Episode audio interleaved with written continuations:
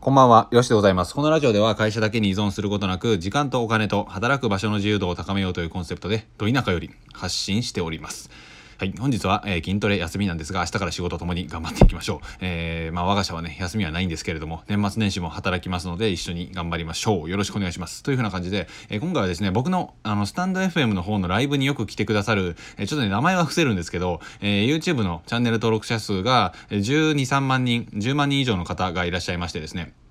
その方から学んだことをシェアさせていただければなと思います。えというのも、ヒマラヤの方のランキングでは結構ね、いろんな数値が反映されていて、まあ再生完了率とか、うん、再生人数とか、えー、フォロワーの増加率とかね、まあいろんなデータがあって、1週間を換算されて、ランキングに反映されるらしいんですけど、まあこういった話を昔していて、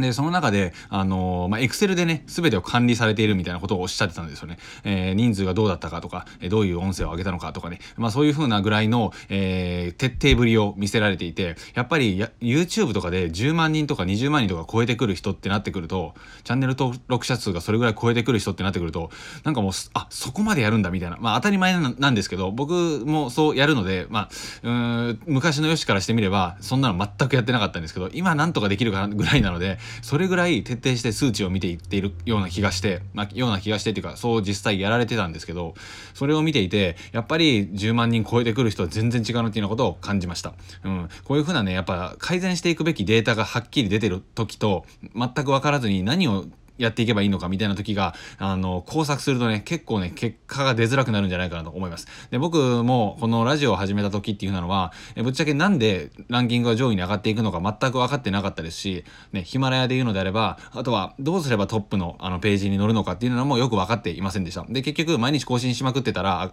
上がったっていうのだけだったんですけど、あのー、まあ、確かにね、僕のように、僕のようにっていうとちょっとあれですけど、おこがましいですけど、ひたすら音声を上げまくるっていうのも確かに一つの武器になるかもしれません。ただ、それをさらに強化していこうと思ったら、やっぱりね、数値で、その、なんていうか監督とかコーチみたいなポジションで、いや、こうした方がいいよみたいな、数値を見ていこうみたいな、そういう風な、もう一人の自分がいた方が多分結果が出やすいと思うんですね。で、感情とか熱量でガガガッと行動されていらっしゃる場合は、この冷静な、まあ、右腕というか頭脳派というかこういう人がいる方がいいんじゃないかなと思います。でそれがいるからこそ自分たちの直していくべきところがはっきりしていくしそこをねさらに熱量を込めてガガガッと直していけるのでまあランキングを上げていくっていうふうな、えー、ことで今喋ってますけどランキングを上げていくのであればいい方向に進んでいくんじゃないかなと思います。すべて数値、データとして管理していくですね。このあたりが非常に重要になってくるんじゃないかなと思います。はい。というような感じで今回短いんですが、それぐらいの、えー、ま、チャンネル登録者数をガンガン伸ばされている方は、やっぱりどういったところであったとしても、数値を見ていって改善すべきポイントがはっきりしているというふうなことを思いました。で僕は結構その感情的というか、うーん、ま、理論で動いてないところが多いので、まあ、その更新料とかでもそうじゃないですか。あの、ラジオの更新料とかでも、バカみたいに更新してるので、この辺りにも、えー、ちょっとデメリットがあるんじゃないかなと思います。えー、ちょっとね、あの、話が後半に入っていくかなと思ったんですが、ちょっと、もうちょっと続けますと、あの、更新するのはね、結構武器になっていいんですよ。毎日5本とかね、3本とか。まあ、毎日1本でもいいと思うんですけど。ただ、更新量が増えると、その分修正しなければいけないポイントっていうのがたくさん出てくるんですよね。え、例えば、ブログとかでもまさにそうで、1日1記事書いていくと、リライトしていく時間っていうのが結構削られてる、くるんですよ。まあ、リライトっていうのは、書き直しですね。改善していったり、うんまあ、修正していたりっていうような感じになるんですけど、この時間を設けないといけないので、ブログは一発書いて、はい、終わりじゃないので、その後、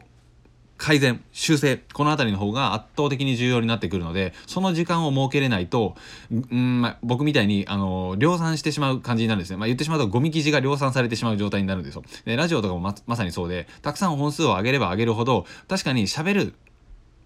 うん、ことに対して、まあ、慣れは増えてくると思うんですが、そこにね、修正をちゃんと挟んでいかないと、ただただ音声が上がっていくっていうような感じになるので、できれば、修正する時間をしっかりと設けないといけないなと思います。で、そのために大切になってくるのが、やはり数値ですよね。数をちゃんと見ていく。このあたりがめっちゃ大切かなと思います。え Twitter で言うのであれば、インプレッションはいくらだったのか。えー、僕もね、少ないですけど、インプレッションいくらだったのか、いいねがいくらだったのか、えなぜリツイートの数が多かったのかとか、うん、ヒマラヤで言うのであれば、ラジオで言うのであれば、なぜ再生数が増えているのか、なぜフォロワーが増えたのか、なぜ再生人数が減ったのか、このあたりですね。っていうのを数値として見ていく。で、その YouTuber さんは、えー、ちゃんと Excel に保管されていたというような感じだったので、この辺りをぜひあのめんどくさいかもしれないですが最初はねめんどくさいと思うんですけどちゃんと取っていく必要があるかなと思います。はい。というような感じでえ今回は数値の大切さについてご紹介しました。ではまた次回の放送でお会いしましょう。さよなら。